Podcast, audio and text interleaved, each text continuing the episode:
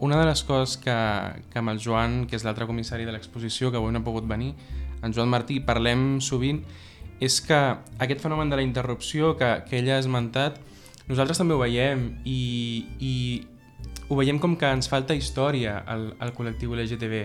Ara, un dels motius d'haver fet l'exposició és el 50 aniversari de Stonewall. Stonewall, més o menys, segurament ho coneix tothom dintre del col·lectiu, probablement ho coneix molta gent fora del col·lectiu, però hi ha molta història del nostre col·lectiu història local, història que passa d'aquí a Barcelona, que encara passa, que, que encara està connectada el que passa a Barcelona amb el que, amb el que ha passat fa uns anys o altres llocs de l'estat espanyol que es desconeixen. I, I hi ha moltes persones que han fet que nosaltres tinguem els drets, que han lluitat pels nostres drets i potser no es recorden sinó una, dues, perquè eren més mediàtiques, però tenim molt, poc, molt pocs records de, no sé, de l'Armand de Fluvià, per exemple, i, i tot el que passava a Magois en, en aquell moment. Això s'ha perdut i, i és una de les coses que, que m'ha agradat molt posar-li nom al, al...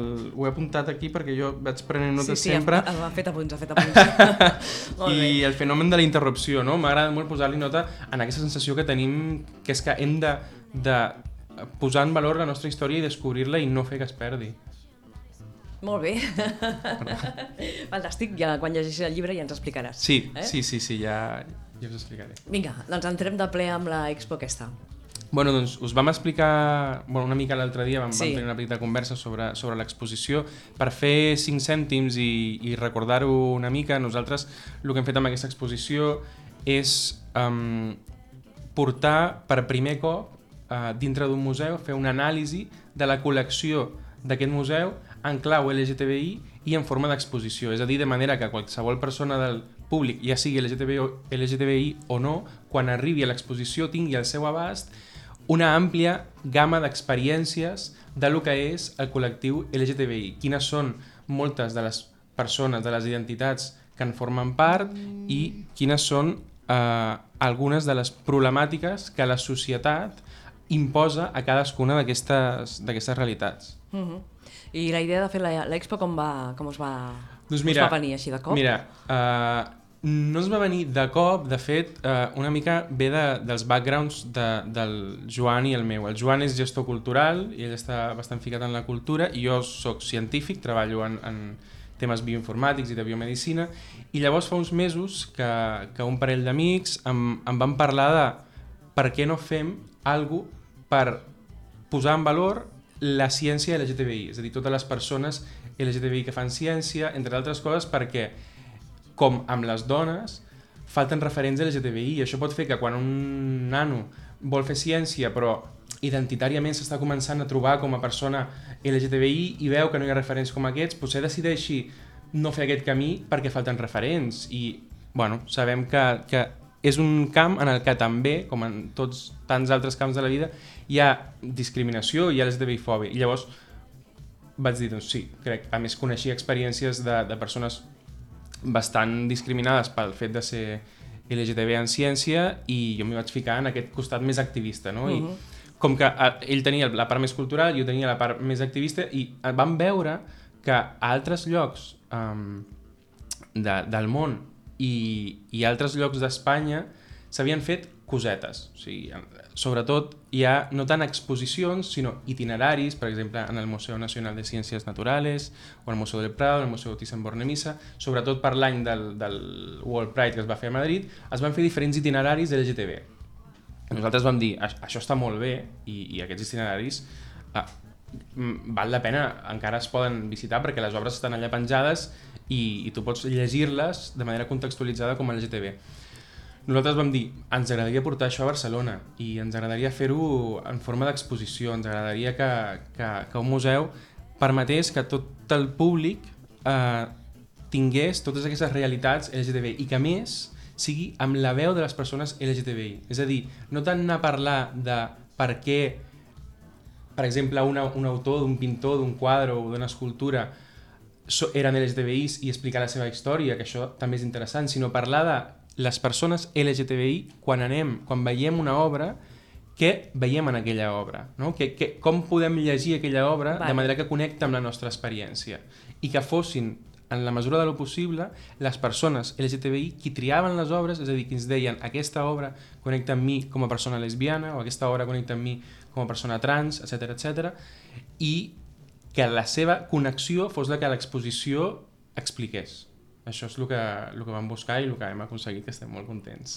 La inauguració va ser fa poquíssim, la setmana passada, si no m'equivoco. Sí, vam inaugurar, diria que doncs, el passat dijous, el dia 30 de maig. Com, com va ser la, la inauguració? Què vau fer? Mira, uh, va, ser, va ser molt bonica perquè la sala estava hiper atapeïda, o sigui, va venir molta gent a, a veure l'exposició i era gent molt diversa. De... Nosaltres vam col·laborar amb més de 40 persones i entitats i estaven allà mm, bastants col·laboradors, els col·laboradors són de tota Espanya i llavors els mm. que han mm. vingut eren sobretot uh, d'aquí de Barcelona però hi havia bastants col·laboradors, hi havia bastants entitats amb les, que, amb les que havíem col·laborat, hi havia altres persones que no coneixíem i que estaven allà sentint l'exposició, no? i ens va permetre que parlessin algun, de, algun dels artistes, va permetre explicar a tota aquella gent que hi havia allà per què creiem que era important, no? que és una de les altres coses que, que cal dir, que és que portem una exposició a un museu perquè un museu està, diguem, fora del circuit habitual avui en dia de reivindicació dels nostres drets humans, de les persones LGTBI. I aquesta reivindicació creiem que ha d'estar a tot arreu.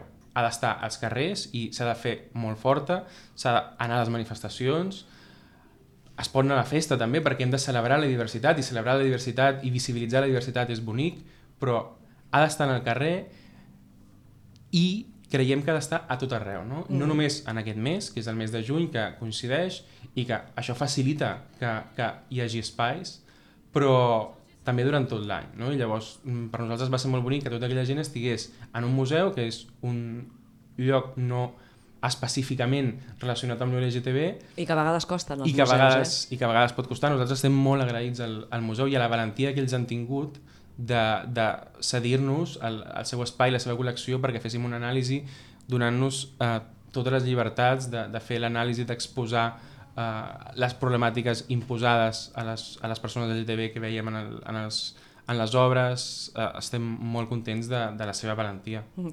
Eh, qui no ha vist l'exposició encara té bastants dies per veure-la, no? Si estarà fins... Sí, eh, l'exposició estarà fins el dia 7 de juliol vale. i, i encara, bueno, que encara queda temps per, per anar-hi i de fet una cosa...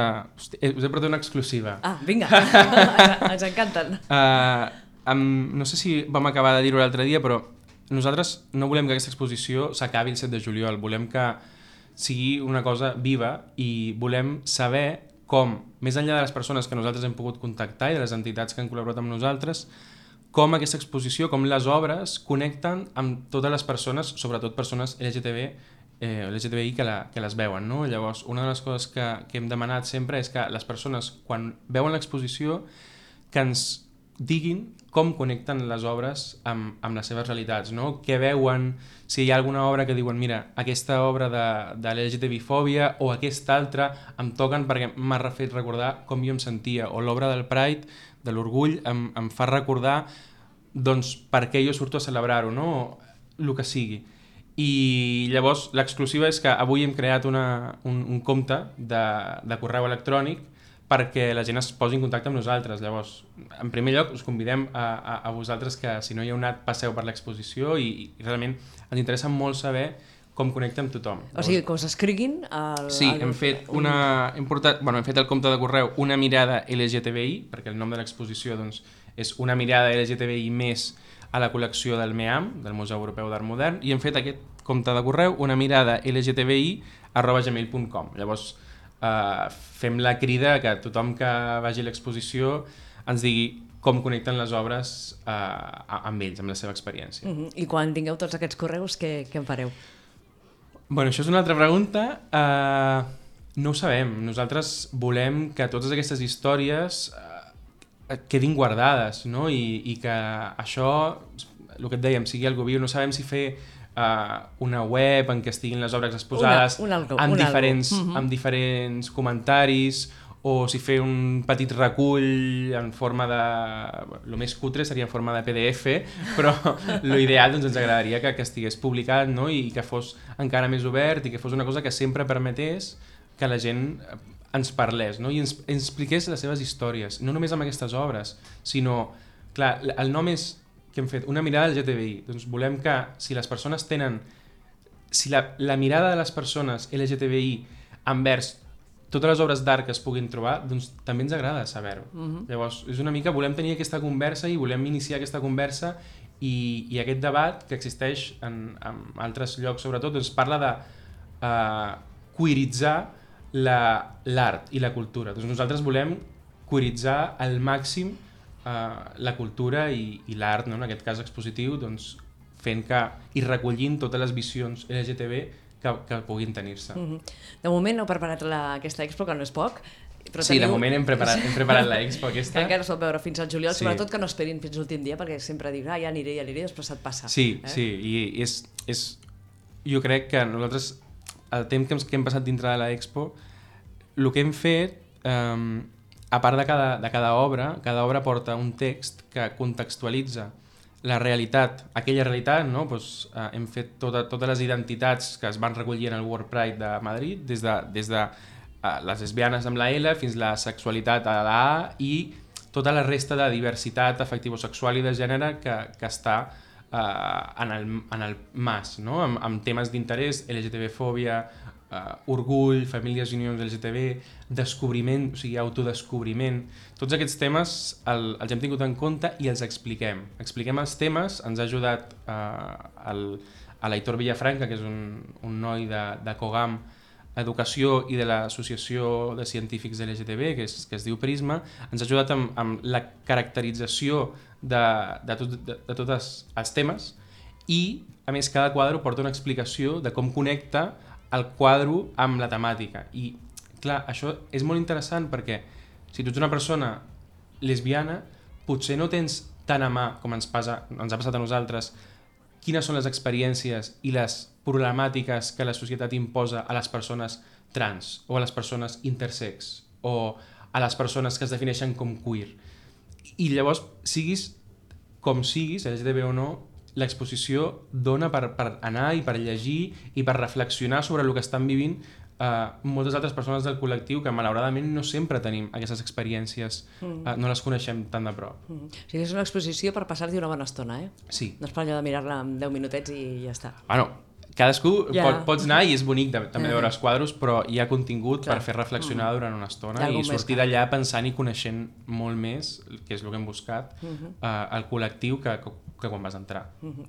I després d'aquesta expo, teniu més plans, teniu més coses... Bueno, a veure, nosaltres et poses a somiar no? i dius, eh, Catalunya i Espanya hi ha, hi ha molts museus que podrien fer això. Que Que podrien... estaria bé, no? Estaria molt bé. A nosaltres el que ens encantaria és que aquesta expo sigui la llavor que l'any que ve i no té per què ser en el mes del Pride. Pot ser durant tot l'any, pot ser en altres moments que altres museus tinguin també la valentia i segueixin el Museu MEAM fent exposicions i permetent que la seva, que la seva col·lecció, sense que el museu tingui vergonya, sigui llegida pel col·lectiu LGTB i que el col·lectiu LGTB es connecti amb l'obra que els museus té i això es pot fer en molts museus, no només d'art, eh, que ja ho van fer com a itinerari en el Museu de Ciències Naturals, no?